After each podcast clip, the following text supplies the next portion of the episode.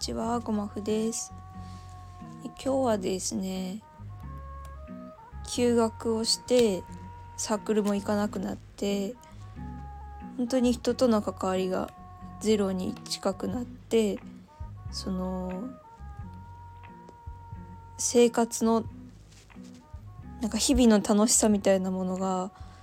こう全くなくなってしまった時に唯一楽しめたことについてお話ししたいと思います。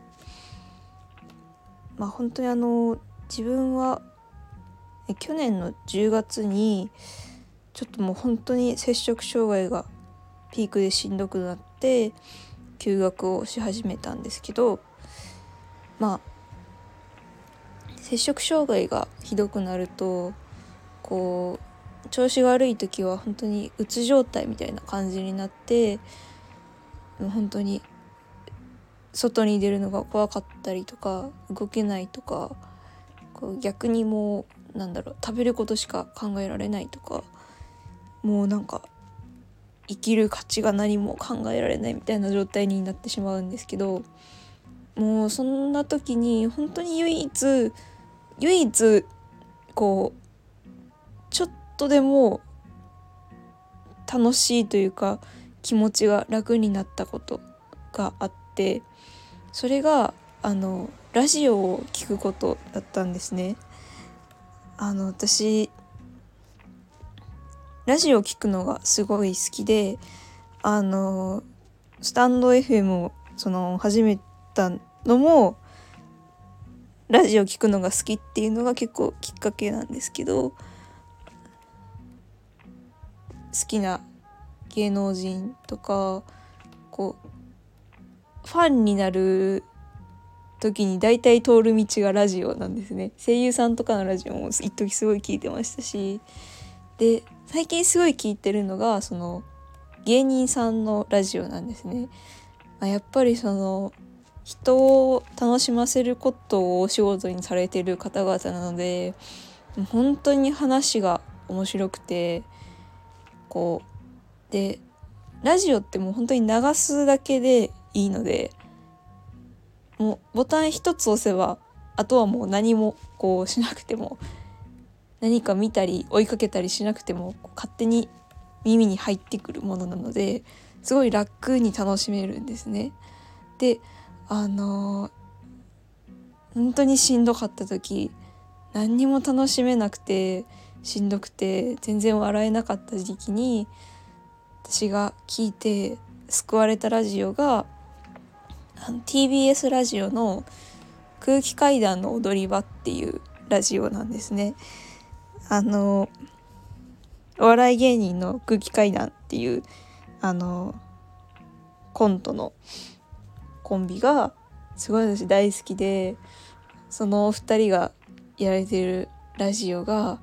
もうすごい面白いんですよね。あのなんだろう。人生のこう記録みたいなものがラジオでもそのままこう放送されていて結構もう7年ぐらいやられてるのかな。すごい長いことやられているラジオなんですけどあの空気階段のお二人がその本当に全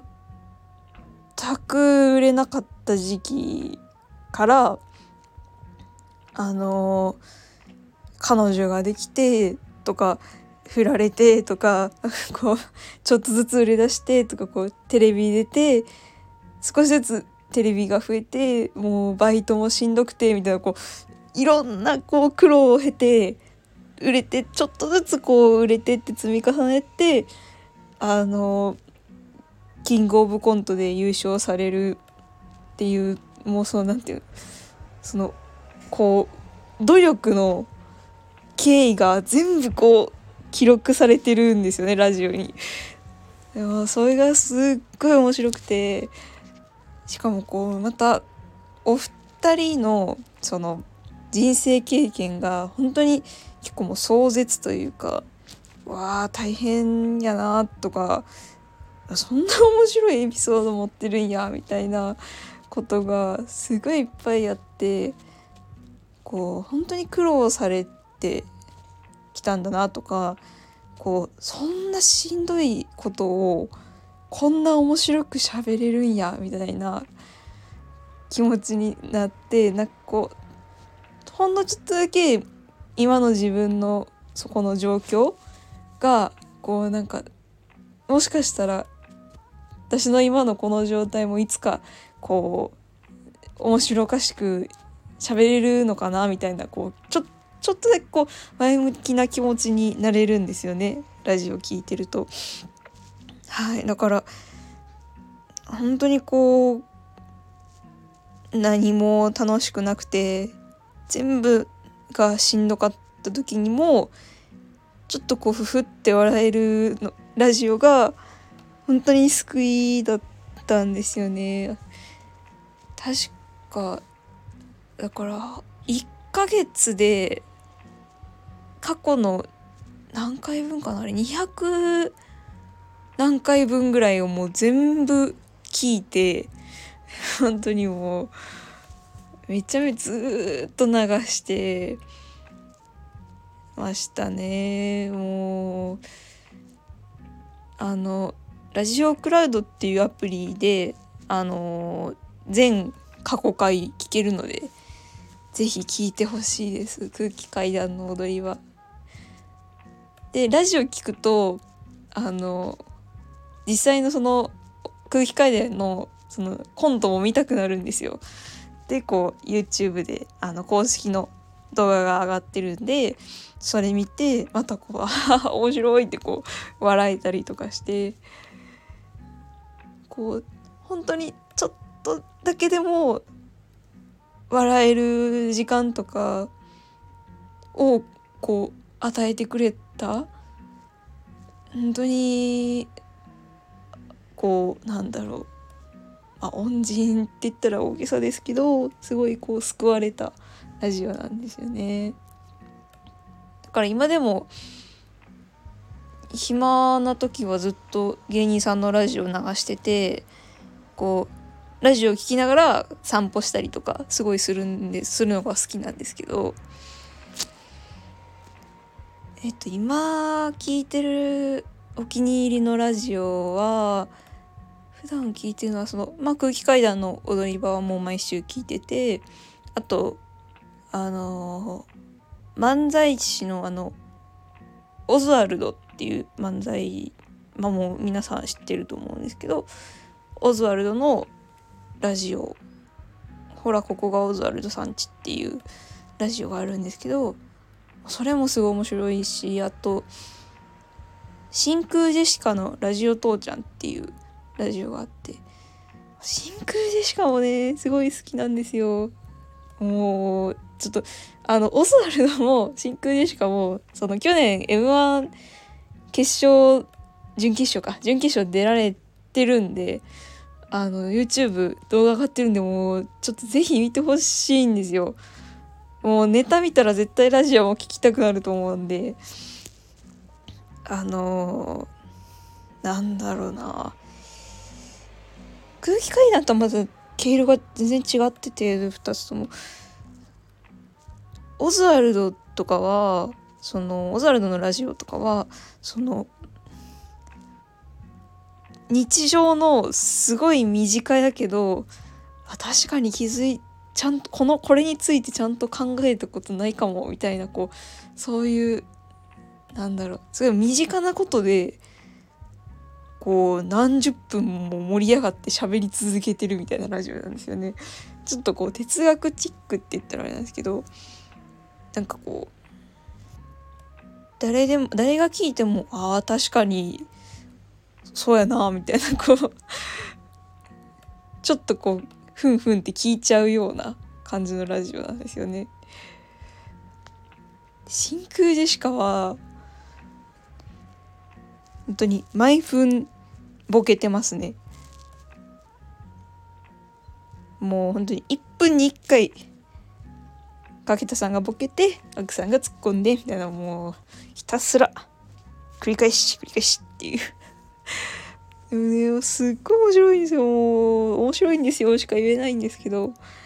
いやちょっともう一回是非聞いていただきたいですね。聞いていただきたいというかあの個人的にその好きであのね聞いてる人がいたら嬉しいなっていう 感じなんですけど。と、うん、今日はあの気分転換に好きなラジオの話をしてみました でもなんか本当にねラジオはその漫画読むとかそのドラマ見るとかって意外とエネルギー使うじゃないですか。そのこう作品を探してこう1話から見てで1話を見たらこうなんとなく最後まで見なきゃいけないような感じがして途中で見るのやめるとこうなんかこう罪悪感というかああ見れなかったみたいなこうそこでまた疲れてしまうみたいなところが自分はあってでもラジオは本当に聞きたい時に好きな回をけるんで別に途中から聞いても全然面白いですしラジオは。だからうんあのー、本当におすすめですね。うつっぽい時って本当に立ち上がるのもしんどい感じになるんですけど一番こエネルギーを抑えてでも緩やかに楽しめるコンテンツやと思うんでこうなんちょっと最近笑ってないなとかいう人は是非聞いてみてほしいです。っていう感じで今日はちょっと好きなラジオの話をしてみました。いやもうなんかめちゃめちゃねガーって喋っちゃってすいません。はい。ねここまで聞いてもらってありがとうございました。では。